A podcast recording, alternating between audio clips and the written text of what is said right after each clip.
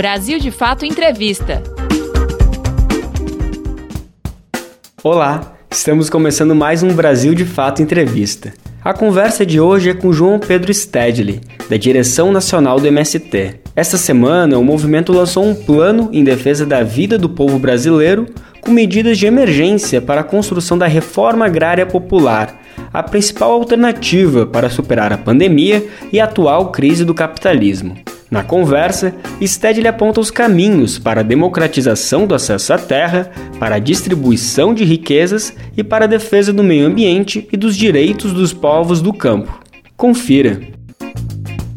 Crise do capitalismo. O Brasil vive a sua pior crise de toda a história. E isso se agravou porque aglutinou uma crise econômica que se transformou em crise social que junto veio uma crise ambiental, que todos assistimos os crimes ambientais que foram cometidos, Mariana, Brumadinho, Bacarena, que são apenas o exemplo.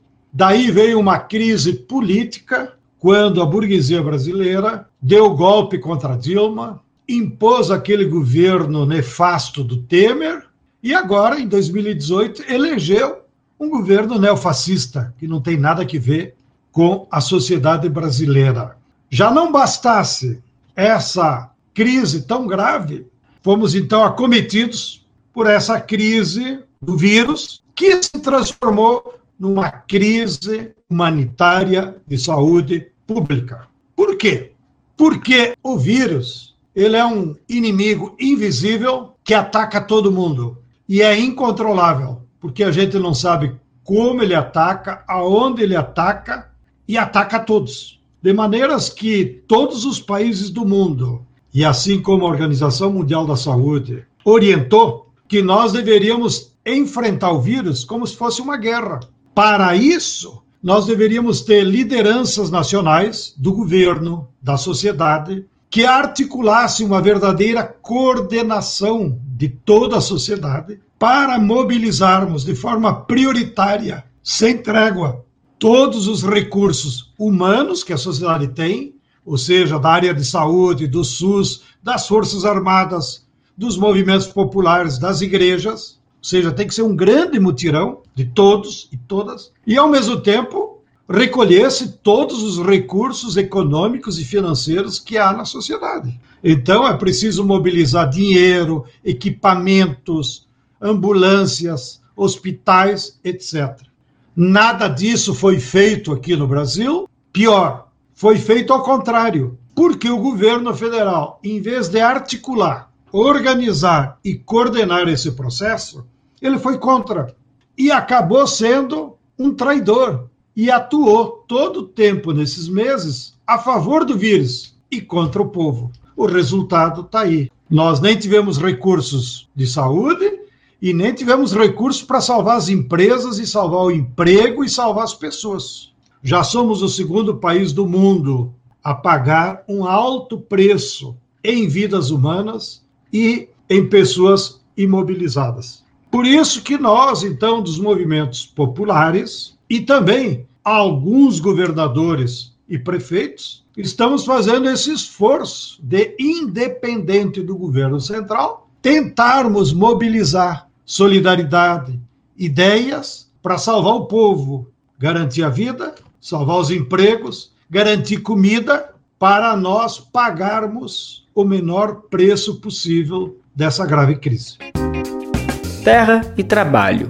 Diante desse contexto de uma crise tão grave, o MST, os movimentos do campo, da via campesina, nós passamos a discutir como que nós podemos contribuir para amenizar a gravidade da crise? E, evidentemente, que o MST tem um plano nacional de reforma agrária popular que implica mudanças estruturais de longo prazo.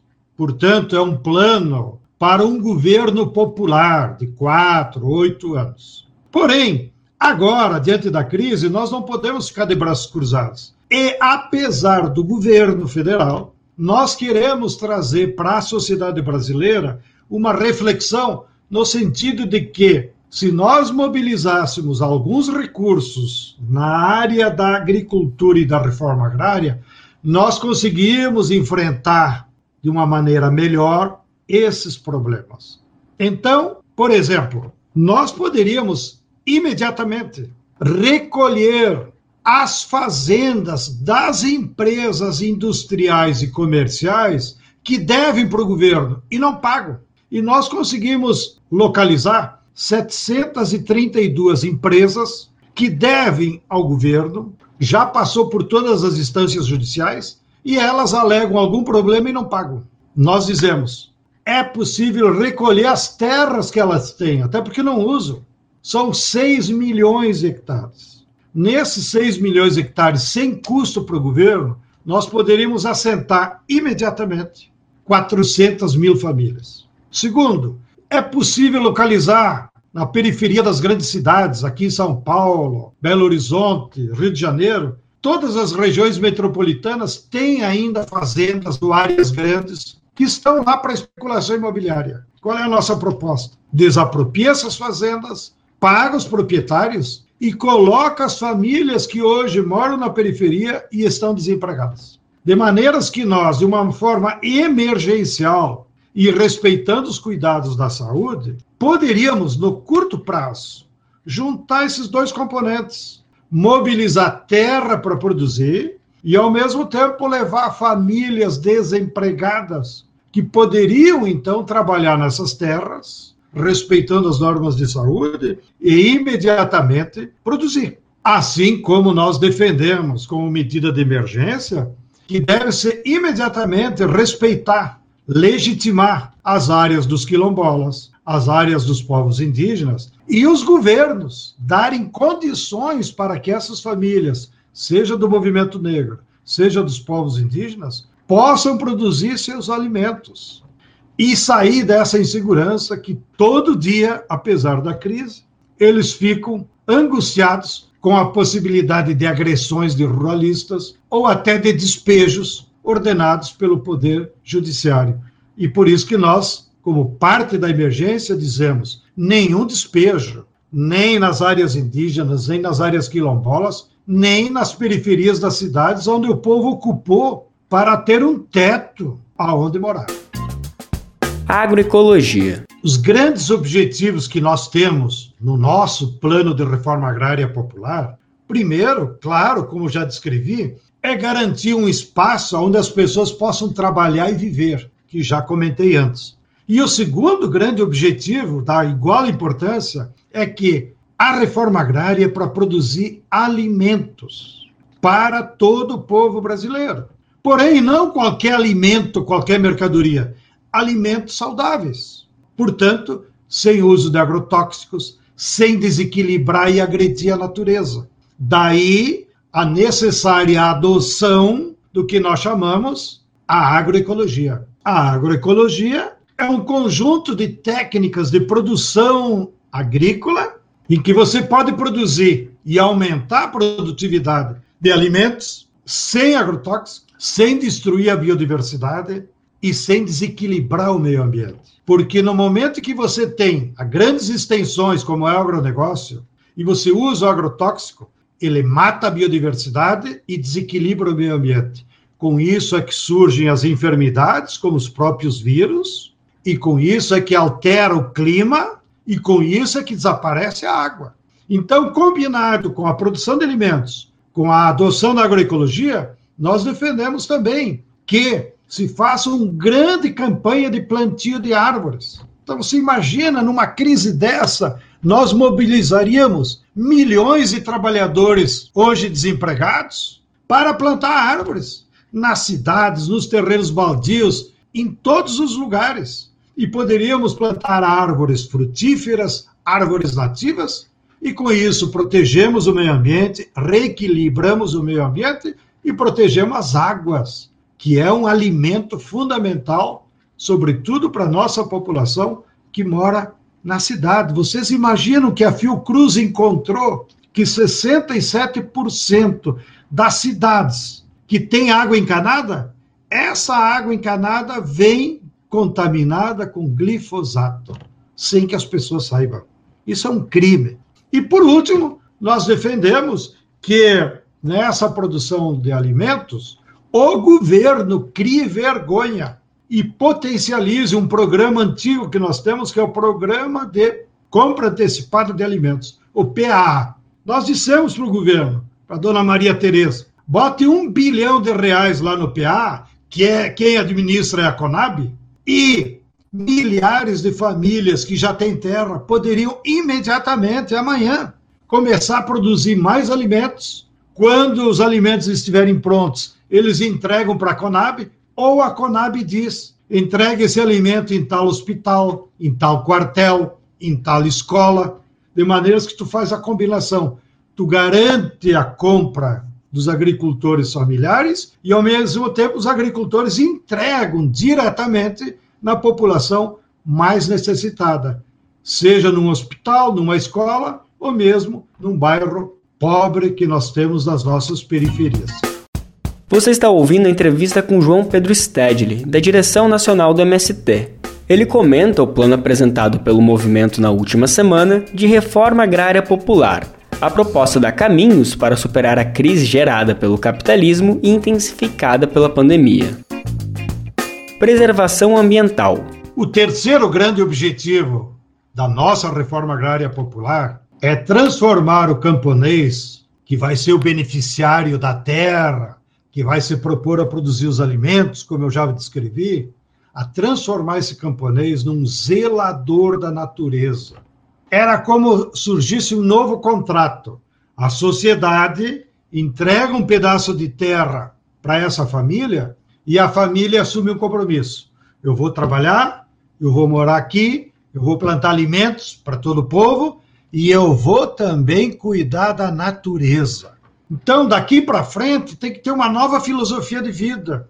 E o camponês se assumir como zelador da natureza. Ele tem que cuidar das árvores, ele tem que cuidar da água, ele tem que cuidar da biodiversidade, ficar atento, denunciar quem está destruindo, impedir as queimadas. E impedir, inclusive, as atividades de mineração, porque a mineração é uma das formas mais agressoras do meio ambiente. Esses dias tivemos notícia, inclusive, e faço como denúncia, que há dois mil garimpeiros que invadiram a área indígena dos Yanomami, lá na Roraima, protegidos pelo discurso racista do governo federal, estão lá fazendo aquelas estripulias que a gente vê as fotos de agressão à Amazônia, de destruição da floresta, tudo por uma senha estúpida de achar que vão achar ouro, que vão enricar, que é uma pura ilusão. Então, a reforma agrária, ela tem que difundir também em todo o meio rural esse espírito,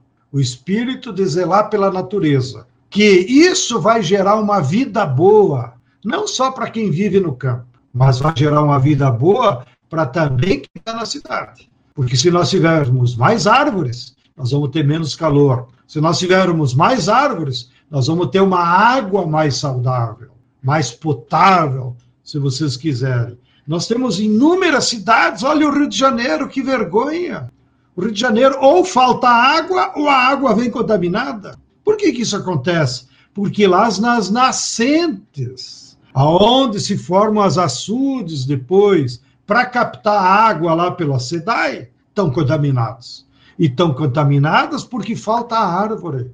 A árvore, a biodiversidade, é a que protege a água. Então, nós podemos já implementar todas essas medidas que eu estou descrevendo de forma política como medidas de emergência, que é muito fácil, não corre risco nós organizar um sistema de plantio de árvores, de cuidado da natureza, da nossa flora, da nossa fauna e assim por diante. Vida digna no campo.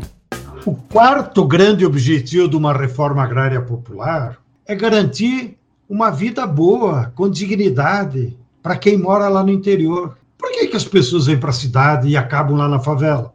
Porque eles acham que o único lugar onde eles podem ter melhorar de vida é na cidade. Nós estamos dizendo, é possível e necessário ter uma vida boa lá no interior. Mas para ter uma vida boa, com dignidade lá no interior, há algumas medidas concretas que pode ser feito a longo prazo e pode ser feito de forma emergencial. Primeiro, o sujeito tem que ter casa, uma casa boa. Bom, nós tínhamos o programa Minha Casa Minha Vida. Por que, que o governo não bota mais dinheiro urgente? O Guedes só pensa em dar dinheiro para banco. Por que não bota o dinheiro lá na caixa? Ninguém está pedindo dinheiro para si. Bom, com o dinheiro no programa Minha Casa Minha Vida, você estimula a indústria de vidro, de luz, de tijolo, de cimento. E as pessoas, na forma de mutirão, as famílias, constroem as casas. Então, notem, desenvolve a indústria e dá dignidade, porque as famílias vão ter uma casa boa lá no interior. Segundo componente, a educação. Toda família pensa: eu quero garantir que meu filho estude e que não passe pelas necessidades que eu passei. Bom, na educação, então, ponto fundamental. Tem escola fundamental até a oitava série no interior. Para isso, o que, que precisa? Recursos do Fundeb. O governo está cortando. Então, os deputados de oposição entraram com um projeto agora no Congresso para incluir o Fundeb na Constituição e garantir recursos constitucionais. Então, atenção, de novo, seu Guedes, em vez de botar dinheiro em banco, bote no Fundeb, que vai lá na ponta, via prefeitura, ninguém vai dizer ah, esse dinheiro, a prefeitura constrói uma escola boa, contrata mais professores, contrata merenda, e nós vamos ter escolas boas até a oitava série, ensino fundamental, em todo o interior do país. Terceiro componente de uma vida boa. Aqui nós poderíamos dizer que é o tema da saúde, que tem tudo a ver com essa crise. O que, que aconteceu com o SUS? Por conta da PEC 95, daquele famigerado governo do Temer, o SUS perdeu 22 bilhões de reais no ano passado, que agora está faltando em camas, em respirador, em médicos. Devolveram 14 mil médicos para Cuba, como se nós não precisássemos mais. Bom, da onde que vem o recurso para isso? No SUS. Por que, que o SUS é importante para a reforma agrária? Porque é fundamental. Você imagina o cara ter um ataque cardíaco lá na roça e não tem para onde levar. Mas o SUS pode organizar em cada distrito lá do interior um posto médico, onde tem o médico, onde tem a enfermeira, onde tem os primeiros socorros. De maneira que o sujeito vai trabalhar ou vai estudar tranquilo, porque ele sabe que tem um sistema SUS público, gratuito, perto da casa dele. Então é fundamental, como parte do nosso plano de emergência, botar recurso no SUS, porque ele vai chegar lá na ponta, lá no meio dos pobres do interior. Pós-pandemia.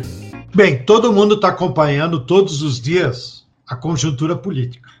Esse governo que está aí é um governo ilegítimo. Por quê? porque ele só conseguiu se eleger com essas ideias fascistas manipulando as fake news, as mentiras pelo WhatsApp, pelo Twitter, com o apoio que ele teve de recursos do exterior, dos grandes computadores do Trump, do governo de Israel, que agora veio a público. Então, esse governo não representa a maioria da sociedade brasileira. A sociedade brasileira não é racista.